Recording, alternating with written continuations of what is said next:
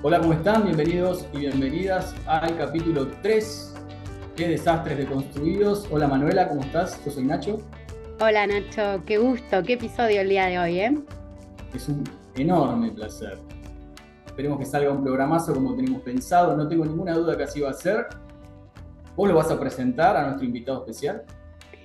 Sí, el, nuestro invitado es eh, Omar Darío Cardona. Eh, es ingeniero civil y académico colombiano, profesor titular de Gestión Integral de Riesgos de Desastres y Adaptación al Cambio Climático en el Instituto de Estudios Ambientales de la Universidad Nacional de Colombia, con el cual tuve el agrado de ir, no sé si te acuerdas, Omar Darío, en el año 2011 a Manizales, donde diste ese curso tan completo, teórico y práctico, que la verdad me ha marcado hasta, hasta el día de hoy. Siempre muy recordada, Manuela, como una de las visitantes ilustres eh, y con mayor eh, pasión e interés en estos temas, como no, claro, te recordamos mucho. Ay, la verdad que sí, fue muy rico ese, ese curso, como, como todas las cosas eh, y los trabajos que propone Mar Darío de manera integral eh, para esta mirada lo que es el, riesgo de desastres. Además es cofundador y director general del Engineer Risk Intelligence.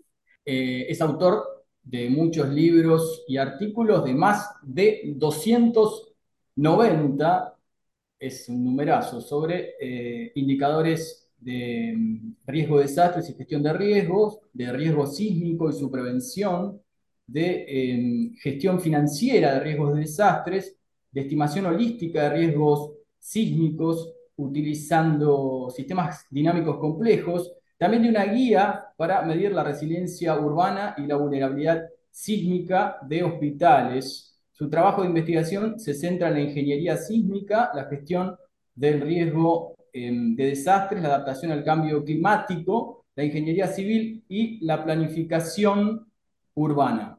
Ha recibido reconocimiento por su trabajo en evaluación de vulnerabilidad, el modelado probabilístico del riesgo y la reducción de riesgos de desastres a escala global.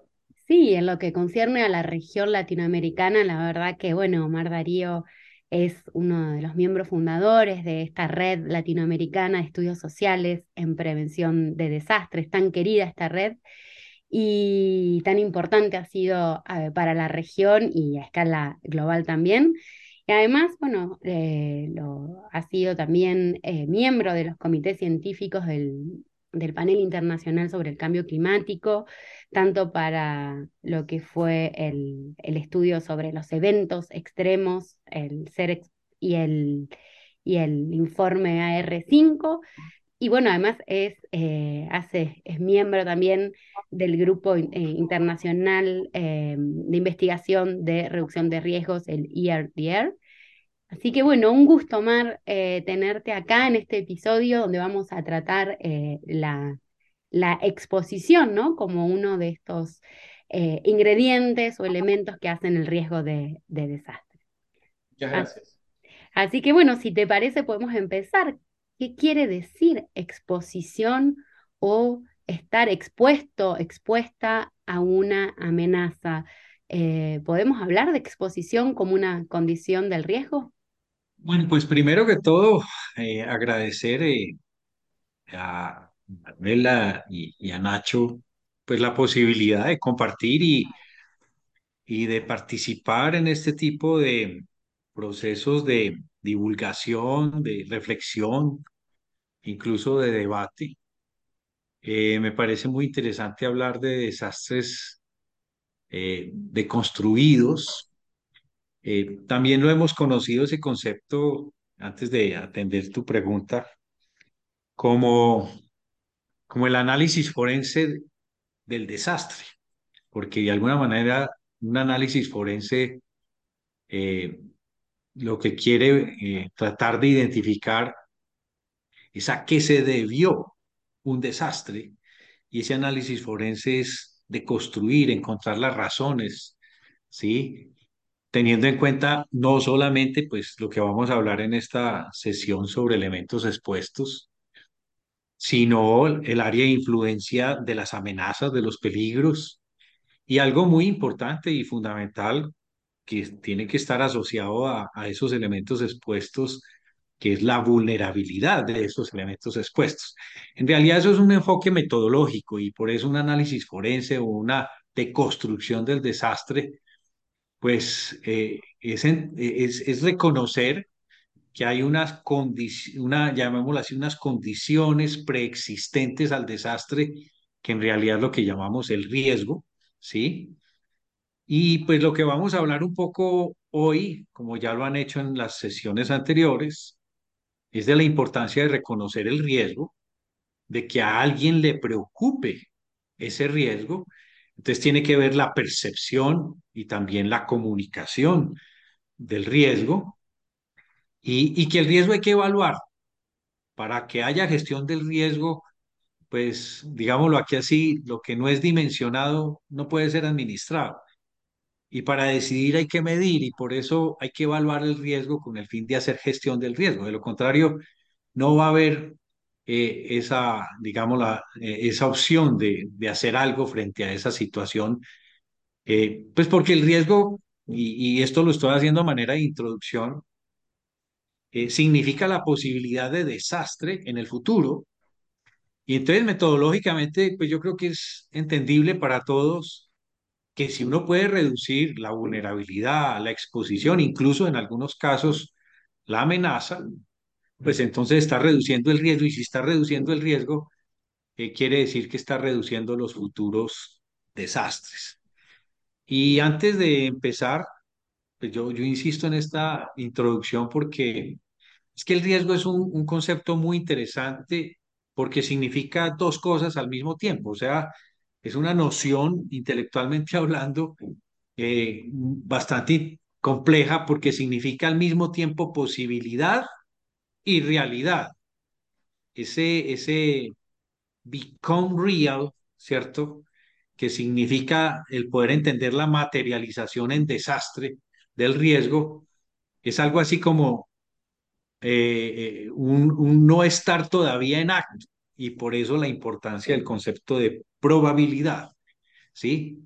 Ahora, la posibilidad la pone la amenaza, la pone el peligro, eh, esa posibilidad de que algo se manifieste, se... pero la realidad, en ese concepto compuesto, llamémoslo así, lo pone la exposición y la vulnerabilidad de esos elementos expuestos. Entonces, para dar inicio, pues no se trata de hablar del futuro, se trata de hablar del presente, Claro. porque la previsión de esta manera permite cambiar o transformar esa realidad. Es decir, el riesgo está asociado a decisión y, y se trata de cambiar esa realidad que ya está ahí. Entonces, ahora sí, frente a esa pregunta sobre qué quiere decir exposición o estar expuesto a una amenaza, pues la verdad es que si, si nosotros nos imaginamos un, un terremoto en el desierto donde no hay nada, digamos, supongamos que no hay nada, o un huracán en la mitad del Atlántico, por ejemplo, donde digamos no hay nada, pues, eh, pues no va a haber riesgo y no va a haber desastre, ¿sí?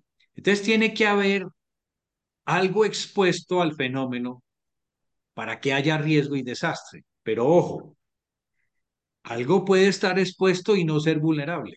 Mm.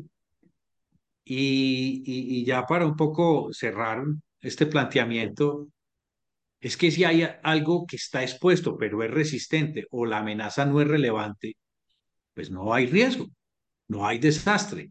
De ahí que no podemos hablar mucho de exposición si no hablamos de vulnerabilidad, ¿sí?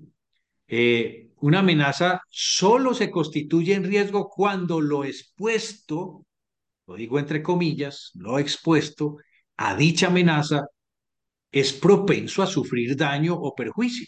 Es decir, no es bueno separar la exposición de la vulnerabilidad y de ahí que esa ecuación que algún día desarrollamos, eh, donde se habla de la amenaza y la vulnerabilidad, incluso fui yo el que dije que la exposición era implícita, porque yo no puedo hablar de una vulnerabilidad de algo que no está allí. Entonces, ante esa segunda pregunta de que si podemos hablar de exposición como una condición de riesgo, es que claro, es que de ahí partimos. De que algo esté expuesto ante esos fenómenos naturales o esos fenómenos antrópicos y que además esos elementos expuestos ante esos fenómenos sean vulnerables. De lo contrario, no habría riesgo. Y vamos a ampliar un poco el tema así. La pregunta concreta es si se puede decir que la exposición se liga, está vinculada, está ligada a la ausencia de normativa eh, y control urbano, al crecimiento informal descontrolado o a qué otros factores o condiciones. Bueno, miren, eh, reiteremos que para estar en riesgo hay que estar expuesto. Hay personas que utilizan la palabra exposición casi como un, como un sinónimo de riesgo. Yo, yo diría que, que, pues bueno, se respetan las lecturas, las visiones, pero miren, que no todo lo que está expuesto está en riesgo. Depende de su vulnerabilidad.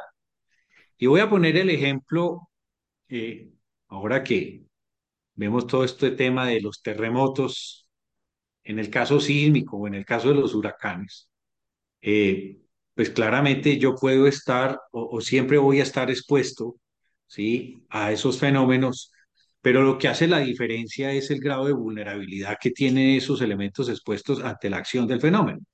Ahora, la pregunta me parece, Nacho, que, que es, como, es, es como si se estuviera teniendo en mente otras amenazas, como las inundaciones o los deslizamientos que están ligados al ordenamiento territorial. ¿sí? Porque es que, es que las inundaciones y los deslizamientos eh, son de ese tipo de amenazas que son determinantes de la planificación física, o sea, del ordenamiento territorial, del desarrollo urbano. Entonces, es decir, áreas o sitios donde no debería permitirse la ocupación o donde se debería restringir esa ocupación. ¿sí? Eso, eso nos conduce, eh, Nacho, a, a, conceptos muy interesantes como el concepto de riesgo implícito y el concepto de riesgo configurado. El concepto de riesgo implícito en la planificación son zonas de amenaza que todavía no han sido ocupadas, que todavía no tienen elementos expuestos, pero que si los llegase a ver en un futuro, ¿sí? Significaría un riesgo que se va, digamos, a, configurar. El configurado, el riesgo configurado es cuando ya los elementos expuestos están en el área de influencia del fenómeno, ¿sí? Entonces, aquí surgen dos cosas muy importantes, la intervención prospectiva y la intervención correctiva. La intervención correctiva es cuando los elementos expuestos están ahí mm. y hay que pensar a lo mejor en, en hacer algo para que esos elementos expuestos no sufran daños pero la prospectiva está asociada no con riesgo configurado, sino con riesgo implícito y significa el hacer una planificación de tal manera que esas áreas donde la acción de los deslizamientos, de, las inundaciones, etcétera, puedan significar un futuro riesgo. Entonces es muy interesante porque hay ciertas amenazas en donde claramente la ausencia de esa normativa, del control urbano, del crecimiento informal descontrolado que mencionaban, ¿sí? Incluso hay otros factores, sin duda, eh, que tienen que ver es con las causas de ese crecimiento informal, que tienen que ver es con las causas de que no haya la normativa o el control urbano, que ya son las causas, llamémoslo así, de fondo de por qué se es vulnerable y por qué los elementos expuestos están ubicados en unos sitios donde no deberían estar. Por ejemplo, las migraciones, debido a cuestiones varias, los modelos económicos que producen que las personas eh, abandonen zonas rurales para ir concretamente a, las periferias de las grandes ciudades y, generalmente de manera poco planificada y terminan edificando enormes barrios que muchas veces están a la vera de rebollos o otras amenazas. Claro, eso me das un poco pie, Nacho, a la pregunta que yo le iba a hacer. ¿Por qué hay muchas poblaciones en América Latina que se sitúan en el área de influencia de esos posibles eventos peligrosos? Una de las preguntas que por ahí la gente o colegas o amigas, amigos me han hecho, pero ¿qué pasa? La población no percibe, no se da cuenta eh, de la amenaza, no saben evaluar el riesgo o es eh, desinformación? ¿Por qué? ¿Por qué se ubican estas poblaciones, se sitúan en esa área? A ver, eh, vuelvo a insistir de que depende de tipos de amenazas. Por ejemplo, en el caso sísmico, caso de los huracanes, eh, pues nos situamos a veces en esas áreas de influencia porque entre otras cosas no tenemos la alternativa de irnos, por ejemplo, para Australia, ¿cierto? Donde posiblemente no tengamos esa misma problemática. Entonces, eh, por ejemplo, en el caso de los sismos y los huracanes, eh, las poblaciones se sitúan en esas áreas de, de eventos peligrosos, eh, digamos, porque es que no hay otra alternativa. Ahora, ojo que no solo se necesita mm, reconocer o percibir la amenaza, o sea, que la comunidad la reconozca, sino también la vulnerabilidad. Y ese es un tema un poquito más complicado. Esa vulnerabilidad de las edificaciones, de la infraestructura, de, eh, que tiene que ver con, con la, no sé, la calidad de esas construcciones eh, y que tiene que ver con medidas prescriptivas. Ya, ya no es si se restringe o no el uso del suelo, la planificación urbana, sino usted sí puede construir aquí, pero siempre que cumpla con unos requisitos, por ejemplo, de sismo resistencia. O sea, tiene que ver con las normas, con las regulaciones. Ahora, de nuevo, como la pregunta anterior, en el caso de otras amenazas como inundaciones y deslizamientos, hay de todo un poco. Eh, por ejemplo, por tenencia de la tierra, se ocupan áreas de peligro que se sabe que son peligrosas. Es decir, las, las personas se ubican allí porque justamente los sitios que, que no son de más riesgo, ¿sí? Pues ya están ocupados o porque sencillamente son más costosos. Por tenencia de la tierra, la gente va a parar a los sitios más peligrosos, ¿cierto? También hay casos donde no es tan evidente la amenaza, donde no, están, eh, no, no se entiende muy bien, porque tiene periodos de recurrencia muy largos, ¿sí? Porque no hay memoria, por ejemplo, a través de generaciones. Ahora Nacho mencionaba las migraciones, cuando llega gente de otras partes a sitios que no conocen y no tienen una historia, no, no, no saben su historia, eh, se puede desconocer incluso los peligros que allí se han ya manifestado. También porque se subestima el riesgo o incluso se asume el riesgo.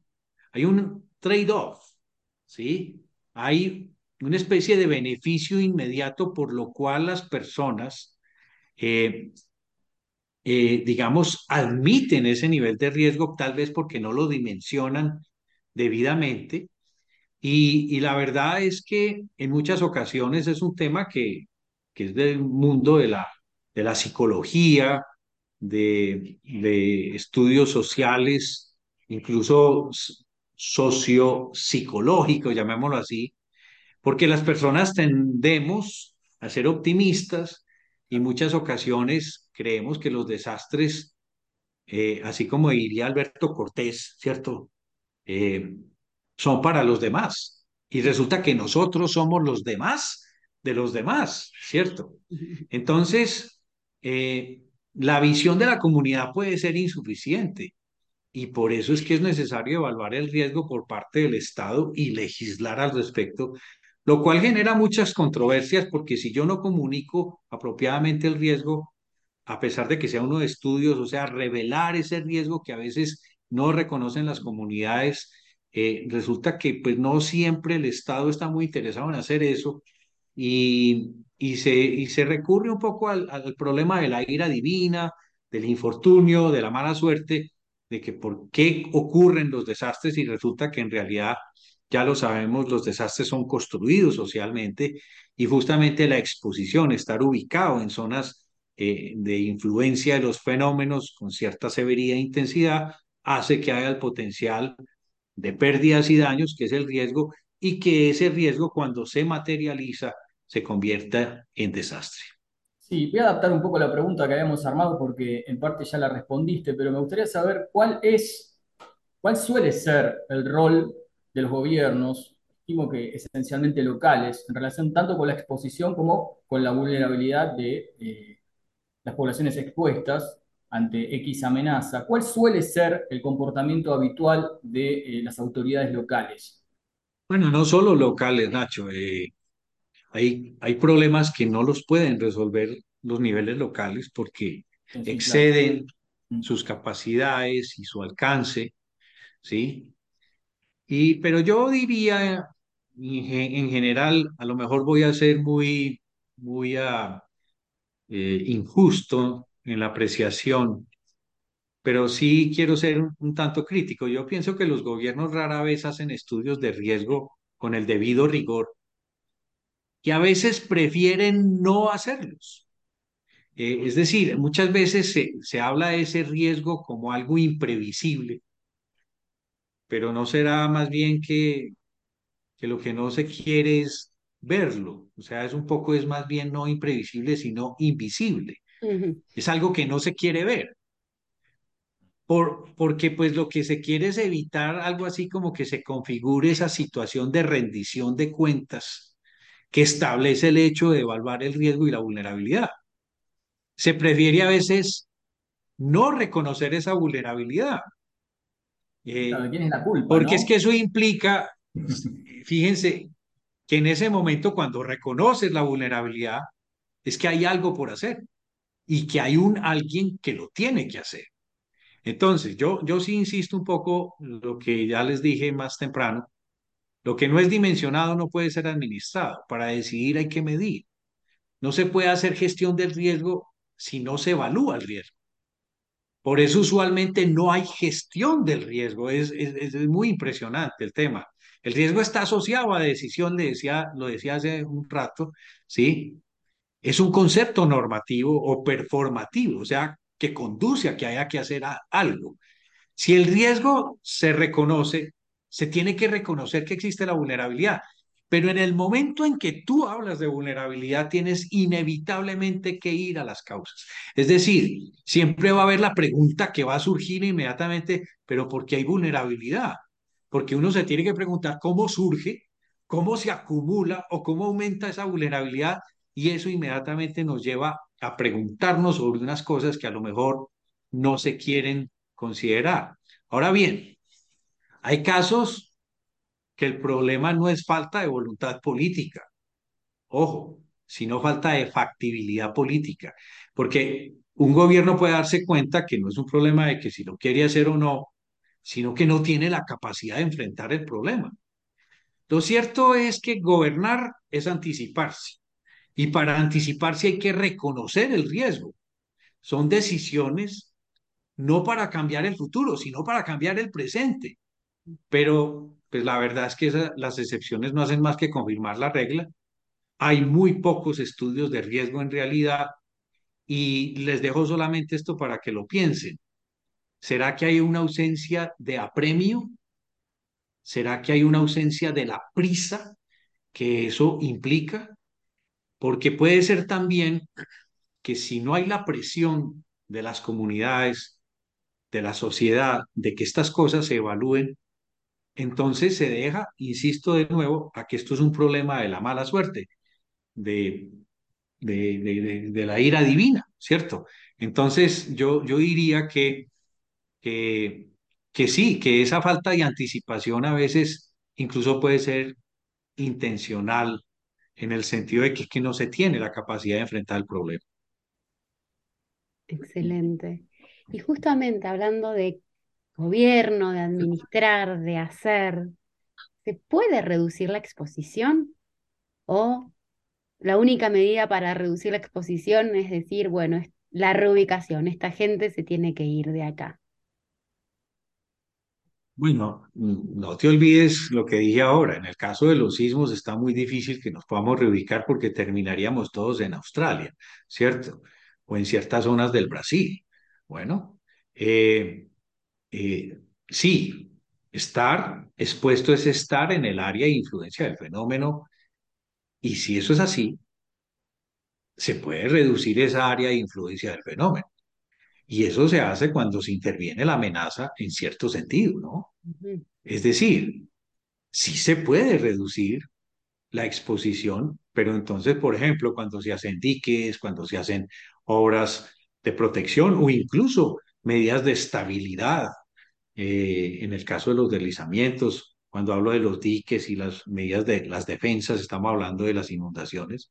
Entonces, eh, es lo que se hace en esos casos y entonces sí hay una forma de cambiar las condiciones de exposición sin necesidad de hacer una reubicación, lo cual además, la reubicación es, es, es, es un proceso muy difícil porque no es solamente un problema de inseguridad desde la perspectiva social de, llamémoslo así, de los fenómenos naturales, sino que es que la reubicación tiene otras implicaciones de, tipo económico, de seguridad, de delincuencia. Entonces no es un problema tan simple. A veces yo prefiero decir que, que cuando incluso las obras puedan llegar a costar mucho más que la reubicación de un asentamiento humano, que es preferible incluso hacer las obras, porque hacer el proceso de reubicación o de reasentamiento humano eh, es altísimamente complejo. Ahora, yo les pongo otro ejemplo. También podría reducirse la exposición si se hace vivienda palafítica. Sigue estando ahí, en el mismo sitio, la vivienda, ¿sí? Pero eh, es como si no estuviera. Eh, yo les pongo el ejemplo en Bélice, por ejemplo, en, Guyana. Eh, hay cierta cultura sobre la vivienda palafítica que ha sido muy interesante porque es que ellos casi que por norma urbana tienen que hacer todas las edificaciones, todas las casas de dos pisos y siempre el primer piso es para poner algunas cosas ahí, pero todos viven en el segundo piso. En fin, de nuevo, no se debe desvincular la exposición de la vulnerabilidad, ¿sí? Porque pues ya vimos en el caso sísmico y en los huracanes es que sí vamos a estar ahí y entonces va a depender es más bien no de la exposición, sino de la vulnerabilidad de esos elementos expuestos. Y incluso, pues en la vivienda palafítica se está ahí, pero no se es vulnerable. Bueno, entonces no es una simple superposición de, de, de mapas de, de, sistemas de información geográfica. Omar Omar Darío, ¿cómo te digo? Porque no te lo pregunté hoy. ¿Cómo te gusta más? No, pues todo el mundo me conoce, creo, más por Omar Darío que por el Omar solo.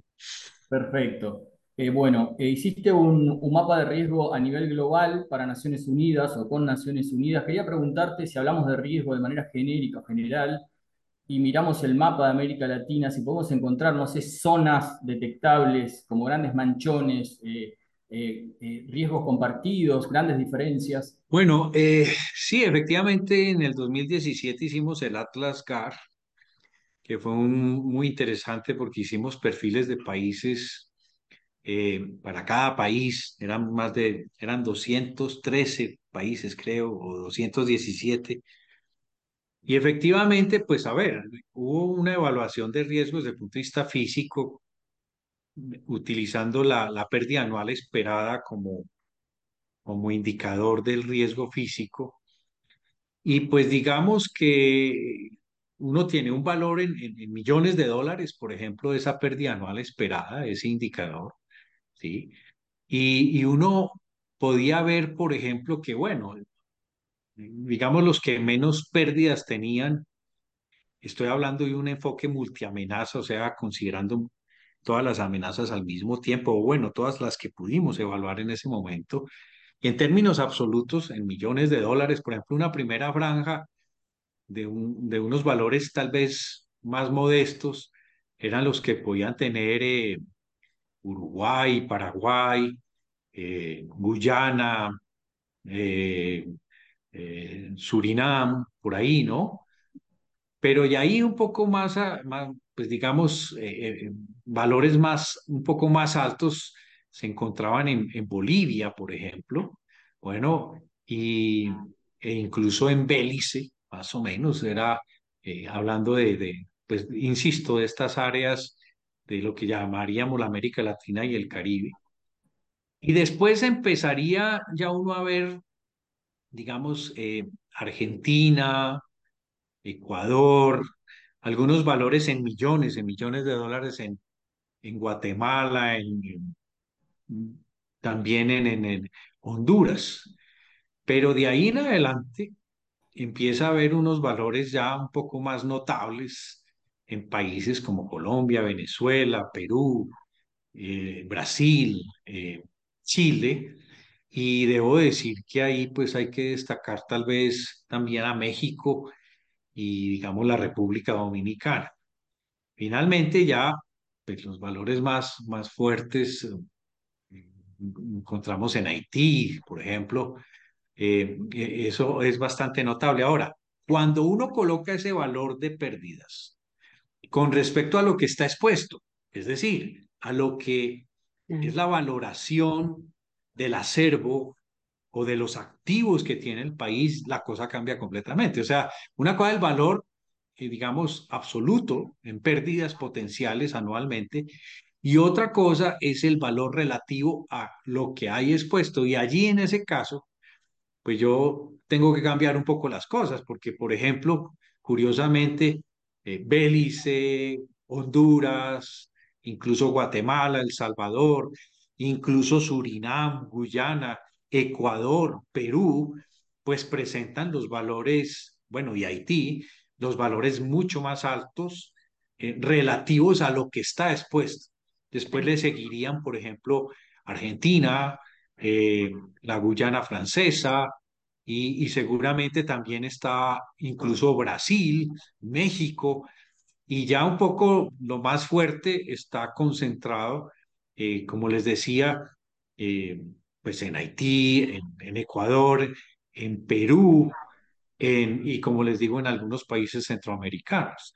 Entonces, esto lo hicimos también considerando como cuál es el impacto de ese riesgo físico en, eh, llamémoslo así, en la sociedad, teniendo en cuenta fragilidades sociales de los países, teniendo en cuenta la falta de resiliencia de algunos países, y ahí el escenario ya se convierte en otra cosa, porque lo más fuerte ya definitivamente son Honduras, Haití, eh, y de ahí le siguen, por ejemplo, otros países centroamericanos, eh, como pues, Guatemala, incluso eh, como Nicaragua, que no lo había mencionado, Colombia, Ecuador, Perú, eh, Bolivia, Guyana, Surinam, y después viene Venezuela, eh, Argentina, Paraguay, mm, y obviamente Chile, y quizás el, el, el, el, que está en una situación quizás más favorable es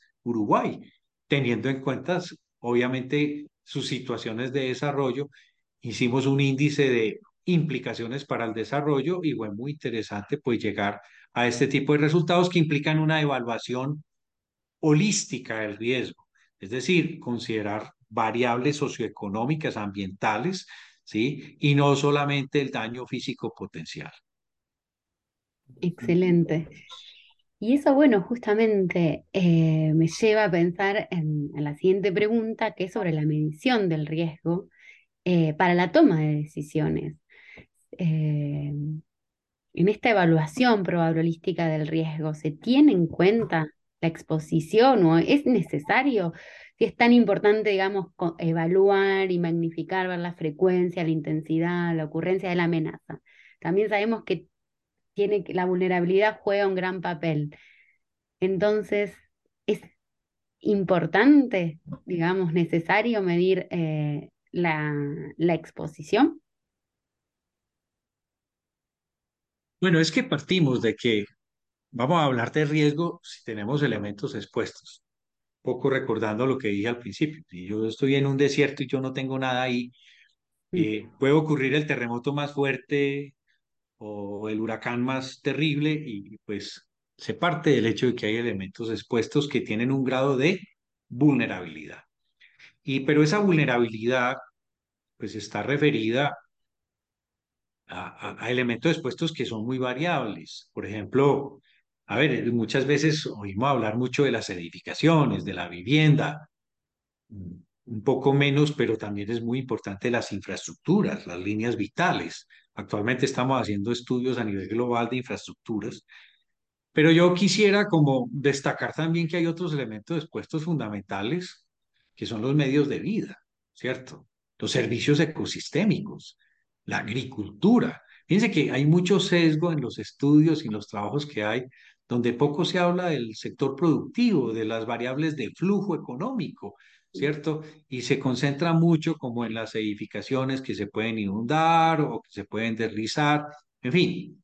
La modelación probabilista, ¿sí? Eh, exige o es fundamental que, que no solamente considere la probabilidad de ocurrencia de esos eventos con diferentes intensidades y severidades, hablo de las amenazas, es decir, de la frecuencia de los eventos, sino que también hay una probabilidad del daño dado que se presenta cada, cada tipo de evento.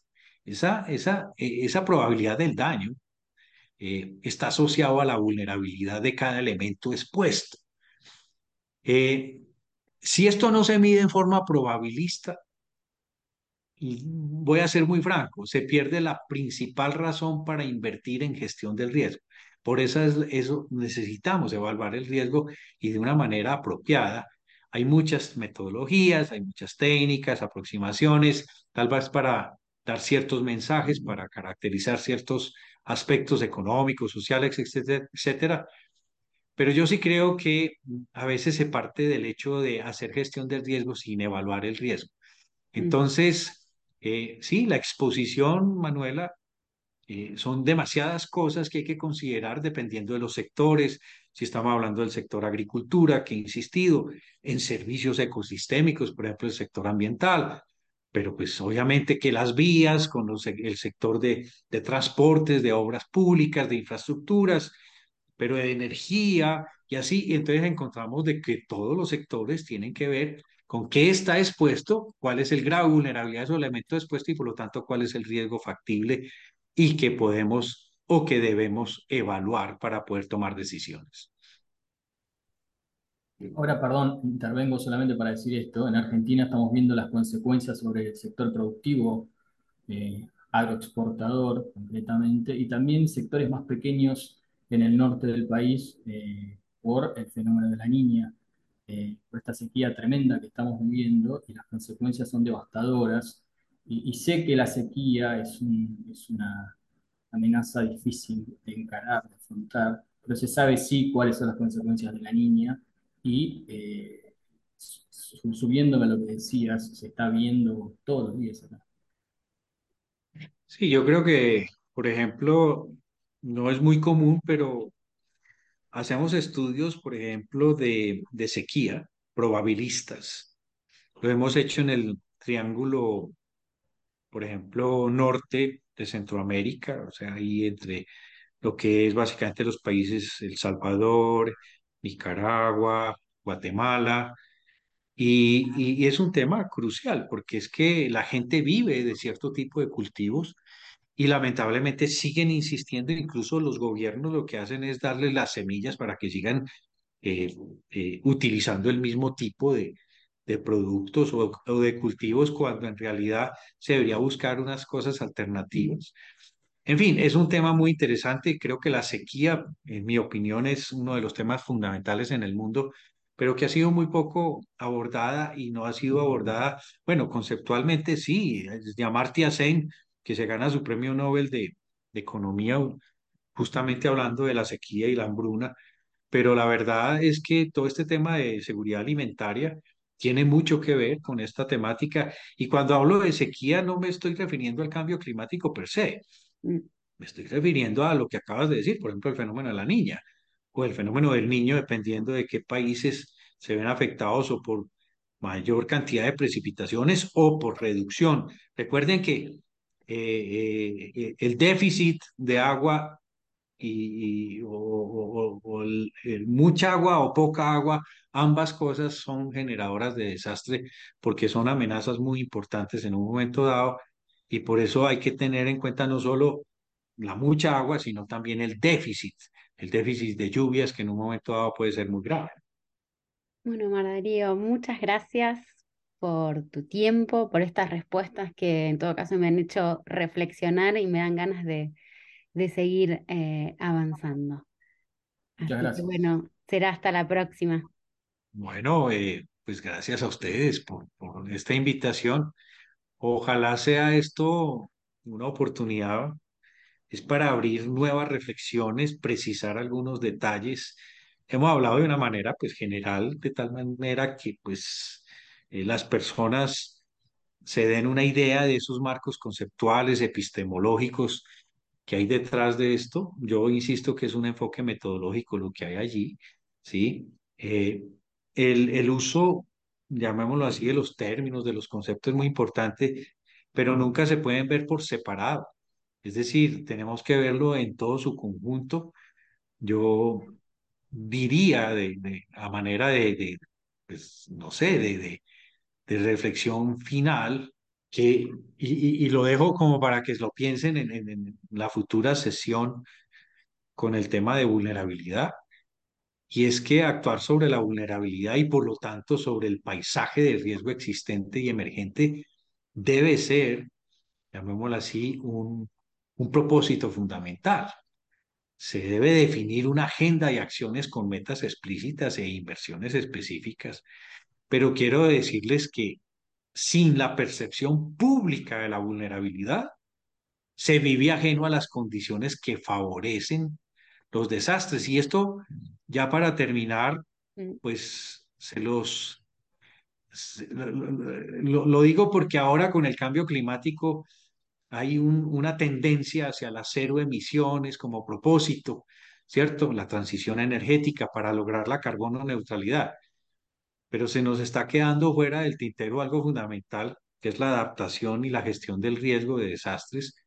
Y en ese sentido, pues, ¿por qué no proponer otro propósito así como ese de las cero emisiones y decir la, la vulnerabilidad cero, ¿cierto? También como propósito para lograr el control del riesgo climático. Es decir, a lo mejor estamos orientando nuestros esfuerzos hacia algo que pues eh, éticamente es importante, como el tema de la reducción de, las, de los gases de efecto invernadero, pero se nos está quedando por fuera el tema de reducir la vulnerabilidad de sus elementos expuestos ante esos fenómenos que se pueden exacerbar o no. Yo creo que esto es variabilidad climática y creo que va a seguir existiendo. El día que las emisiones sean cero, si eso se lograra, igual van a seguir existiendo los fenómenos hidrometeorológicos y van a seguir ocurriendo desastres de ese tipo. De manera que pues con eso decirles que muchas gracias y que espero que siga la reflexión y el análisis en las futuras sesiones que realicen al respecto.